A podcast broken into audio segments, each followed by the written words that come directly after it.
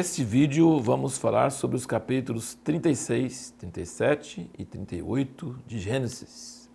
A Bíblia não descarta os filhos de Abraão que não eram da linhagem da promessa, da aliança.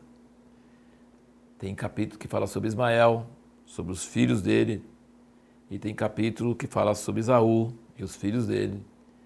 Então existe promessa de Deus e bênção de Deus até sobre os filhos de Abraão que não eram filhos de Sara, não eram, não era Isaac. Agora veja bem uma coisa bem interessante na vida de José. Agora nós vamos realmente entrar bastante na vida de José. Parece que o capítulo 36 de Gênesis é, fala sobre as descendências de Isaú. A gente não sabe exatamente que, que, qual o significado espiritual disso, mas faz uma separação entre a história de Jacó e agora nós vamos entrar nos filhos de Jacó, principalmente José, mas também um pouquinho sobre Judá. Veja que coisa interessante sobre o manto.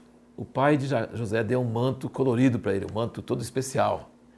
E esse manto fez os irmãos dele odiar ele mais porque era sinal que o pai gostava mais de José, de José do que dos outros. Então o manto trouxe ódio. Quando os, os irmãos dele venderam ele para os midianitas levar para o Egito, eles pegaram o manto e jogaram sangue de animal em cima e levaram para o pai. O pai pensou que um animal selvagem tinha pegado José.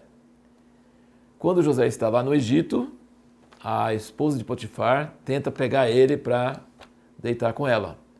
E ele foge e ela fica com o manto na mão dela e usa o manto para condenar José, dizendo que ele tinha tentado assediar ela. Então, o manto com José teve uma história bastante interessante em todos os aspectos.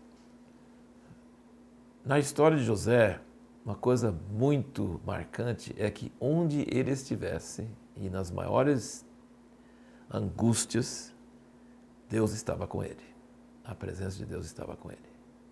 E essa presença era notável e as pessoas viam. Outra coisa, e aí nós vamos para as perguntas, a pergunta que nós fizemos no último vídeo. José sonhou que seus irmãos prostraram diante dele. No outro sonho, ele sonhou que a sol e a lua e onze estrelas prostraram diante dele. E ele foi contar o sonho para os irmãos.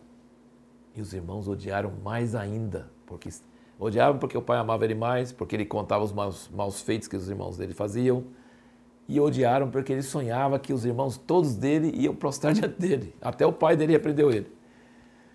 Interessante só observar que sonho não é cumprido literalmente, porque ele sonhou que o sol e a lua e as onze estrelas iam prostrar diante dele, mas na verdade o pai e a mãe não prostraram diante dele, foram os onze irmãos e prostraram muitas vezes, você vai perceber nos próximos capítulos, que ele fala várias vezes que os onze irmãos prostraram diante dele no fim, então cumpriu o sonho dele. A pergunta é, e quando ele, ele veio para os irmãos e eles tiveram a ideia de matá-lo e depois tiveram a ideia de vendê-lo para o Egito, é, eles falaram assim: lá vem o sonhador, vamos matar ele aí vamos ver o que vai acontecer com o sonho dele. Então, o fato de ele ter contado o sonho para os irmãos fez eles ficar com ódio dele e eles pensaram que podiam impedir o sonho de ser realizado. Você já pensou? Que arrogância do homem, porque naturalmente falando, eles podiam matar ele e pronto, o sonho não ia acontecer. Só que Rubem não queria que matasse, mandou guardar na, naquele cova e queria devolver para o pai, porque ele era um filho mais velho responsável. Judá falou: não, vamos, vamos matar ele, não, vamos vender ele, nossa mão será contra ele. Então venderam ele. Então eles pensavam que podia atrapalhar o sonho. Mas o fato de José contar o sonho trouxe problema para a vida dele, mas foi esse problema que fez o sonho se cumprir. Então a resposta é se Deus te dá o sonho, conte o sonho. Contar o sonho vai dar problema, porque as pessoas vão te odiar e vão te atacar por causa de contar o sonho. Mas é justamente isso que fez o sonho acontecer na vida de José. Tem três fatores importantes que fizeram o sonho acontecer na vida de José. Primeiro, ele contou os sonhos e os irmãos venderam ele para o Egito. Se ele não tivesse ido para o Egito, não ia acontecer. Segundo, ele foi fiel e não traiu Potifar, apesar da mulher assediar ele. Então a sua retidão fez ele ir para a cadeia. Se ele não tivesse ido para a cadeia, que aparentemente era uma coisa terrível, ele nunca teria ido ao governo de, do Egito. E uma terceira coisa, então a primeira coisa contar o sonho, segunda coisa ser reto e ser mandado para a cadeia, e a terceira coisa foi que ele se preocupou com o copeiro e com o padeiro e contou é, e contou, perguntou por que eles estavam preocupados, por que eles estavam com cara triste e interpretou o sonho deles. Então, o dom dele interpretar sonhos e a preocupação dele com o bem-estar dos outros também fez eles lembrar dele, o, o copeiro lembrar dele depois e ele subir ao trono do Egito. Uma última coisa que é o capítulo 38, que as pessoas ficam inconformadas. Que história terrível de Judá. Ele casou com a cananeia, cultura terrível. Os, os filhos dele, dessa cananeia, eram maus, Deus matou eles.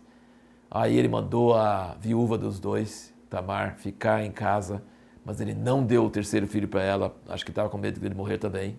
Aí ela se veste prostituta, Judá vai ter com ela e ela tem gêmeos, ele quer queimar ela viva e depois ela mostra que não era prostituta e que ele que tinha errado e ele nunca mais esteve com ela. Então, história, história terrível.